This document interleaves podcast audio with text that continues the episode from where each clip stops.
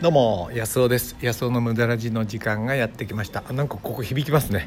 えー、っとこの番組は毎回無駄の楽しさということでお届け私小川康夫がお届けしています。今日は突然なんですけど沖縄県の宮古島からの、えー、放送になります。宮古島ね。僕初めて来たんですけど昨日こちらについてですね、えー、来たんですけども今日のあのお話のテーマはねえー、っとこうチャンスのつかめ方？幸運のつかめ方ということでお話したいと思います。僕ね何でも運がすごいいいと思うんですよね。あのすごく自分は運がいい人間だなと思っているんですけども、まあ、その幸運のつかめ方ということで、えー、宮古島からお届けしたいと思います。毎回この番組は無駄の楽しさということでテーマにねお届けしてます。なんか無駄を大事にしてますか、えー、無駄をなくしていくってことはなんかね創造性を失っていくことのような気がするんですよね。創造性っていうのはえー、今までない今までない自分の可能性だとか、えー、を広げていくということですね。これは無駄の中に隠れてるんじゃないかというテーマでお届けしてます。今日もよろしくお付き合いください。えー、っとピンポンだ。はい。えっとねなんでこの宮古島に急に来たかというと全く予定がなかったんですけど息子たちが、えー、っと沖縄にね長男家族があのー宮古島に来るからよかったら行かないっていうふうに言われたんでじゃあ行ってみようかってことでうちの奥さんと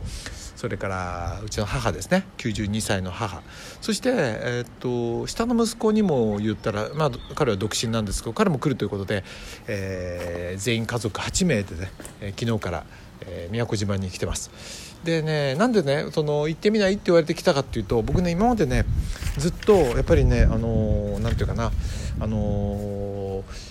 チャンスって二度と来ないんじゃないかなと思ってるんですよ。でねそのチャンスが来た時ってまた次があるようななんとなく気がするんですね。なんででしょうね。なんかねまた次でもいいかなって思うんですけど実はね二度と来なかったりするんですよ。その例は本当に枚挙にいとまがないっていうかな。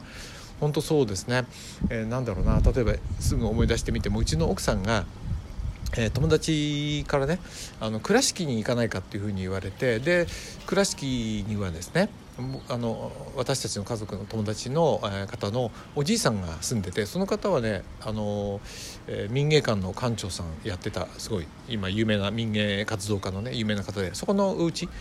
におじいさん亡くなったのかな？おばあさんだけ住んでるけど、えー、行くからね行かないかって言われてでそんな家に、まあ、すごい家なんですよ。今はね、えっと、高級料亭あのなんていうかなあの古民家宿みたいな感じになって高級なね古民家宿になって人気みたいですけど、まあ、その倉敷あの古い町並みのとこにあるね、まあ、その家に泊まりに行ってねすごい素晴らしいその。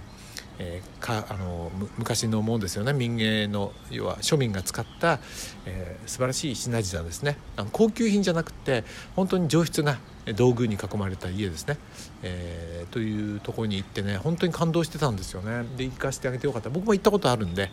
あのチャンスないかもしれないから。でねその時はねまあ子供も小さかったし行かなくてもまあ今行かなくてもなんて思ってたんだけど絶対行った方がいいっていうふうに言って行ったらやっぱりね次のチャンスってなかったんですよ。それからね僕の例で言うと何年か前に、えー、5年ぐらい前かなうちの母がアメリカのカリフォルニアにねあのヨセミテ国立公園っていうとこ行ったことないから行きたいって言い出したんですよ。すごい母だと思いません？85ぐらいで。868586でヨセミテに行きたいなんてなかなか言わないと思うんですけど。で僕が連れて行ってでそこであのサンフランシスコにも寄ってね。僕たちの家族の友達の、え、キャロリンさんという人に会ってね。で彼女も一緒に行くっていうんでそしたら彼女も行くっていうんで一緒に、あの行ったんですね、あのそこに行ったんですよ。でそしたら数年したら、あのキャロリンさん亡くなっちゃって一昨年かな？亡くなっちゃって一緒にキャロリンさんとそのヨセミテに行くなんていう機会もなかったし今じゃね母もそんな寄せ見てまで行く気力と体力はちょっとないな。あの時はね彼女はうちの母は85でしたけど運転もしたんですね。国際免許で運転もして、まあ、そんな感じだったんですけどね。だから二度となかったんですよ。それからねまだまだありますよ。あのアメリカの僕のあの昔ね高校時代もう50年も前に、えー、留学した時の家族のお父さんがねあの行った時にもう亡くなったんですけどやっぱりねあのクリスマスにそういえば行ったことないから行こうかなと思って急遽ね、まあ、今年じゃなくてもいいかなと思ったんですよね。今年じゃなくてもいいかなと思ったんですけどでもねあのまあ思ったんだからね行ってみようと思って行ったら翌年お父さんが亡くなって急にね亡くなってでね要はクリスマス最後だったんですよね。その家に行く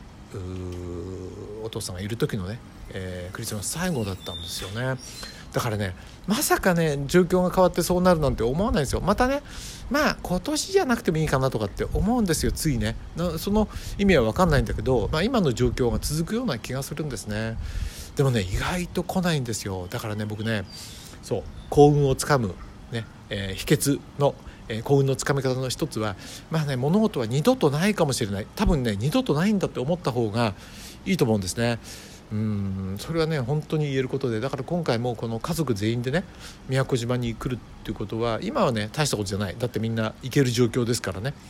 だけどこの状況が何年かするとないかもしれないこのメンバーでこうやって来る状況っていうのはもうないのかもしれないなと思って大切に過ごしたいと思うんですね。はい、あなたはどうですか？あの幸運をつかむなんかね秘訣っていうのはありますか？ぜひねあのコメント欄というかな質問欄から僕の方にあの寄せてください。はいえー、まあ、ちょっとねこのせっかくですから宮古島の状況を言いますと思ったよりやっぱ広いですね。石垣島には僕1回行ったことあるんですけど石垣島もあの結構思ったほどでレンタカー借りて、えー、本当に1時間とか回ってくるほど1時間以上片道1時間以上かかるとこもあって結構広いんですよ思った以上にね。で今日は隣の伊良部島っていうとこに、えー、行ってきたんですけど母はちょっとね疲れちゃってやっぱり 昨日ね飛行機で長旅で、えー、家からだとね羽田まで行って羽田からですから疲れちゃって。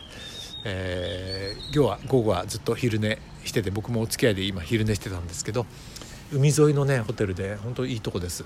せっかくね母が来るんじゃっていうことでちょっといいホテルで、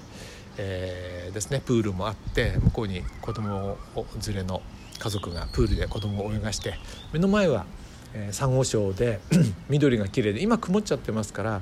えー、曇っちゃってるんでねあのあんまり綺麗じゃないですけど朝方は光がさして海が綺麗でしたね。うんあの何コバルトブルーっていうんですか？あれで、えー、綺麗でした、まあ、こんなことにとこに来れて家族でね、えー、いい思い出っていうかな、あの一生残るような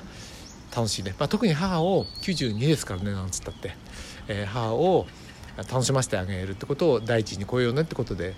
夫婦でねあの話してたんですけど、まあ、今日はねチャンスは二度と来ないということで、えー、宮古島からお届けしました。